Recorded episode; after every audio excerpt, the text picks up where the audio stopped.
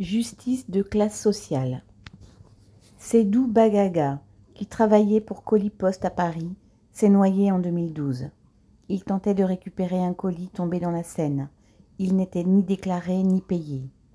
La Poste fut condamnée à une simple amende, mais en faisant jouer ses relations et traîner les procédures, sa condamnation vient d'être annulée en cassation.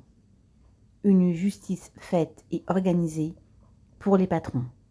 La Poste Poitiers.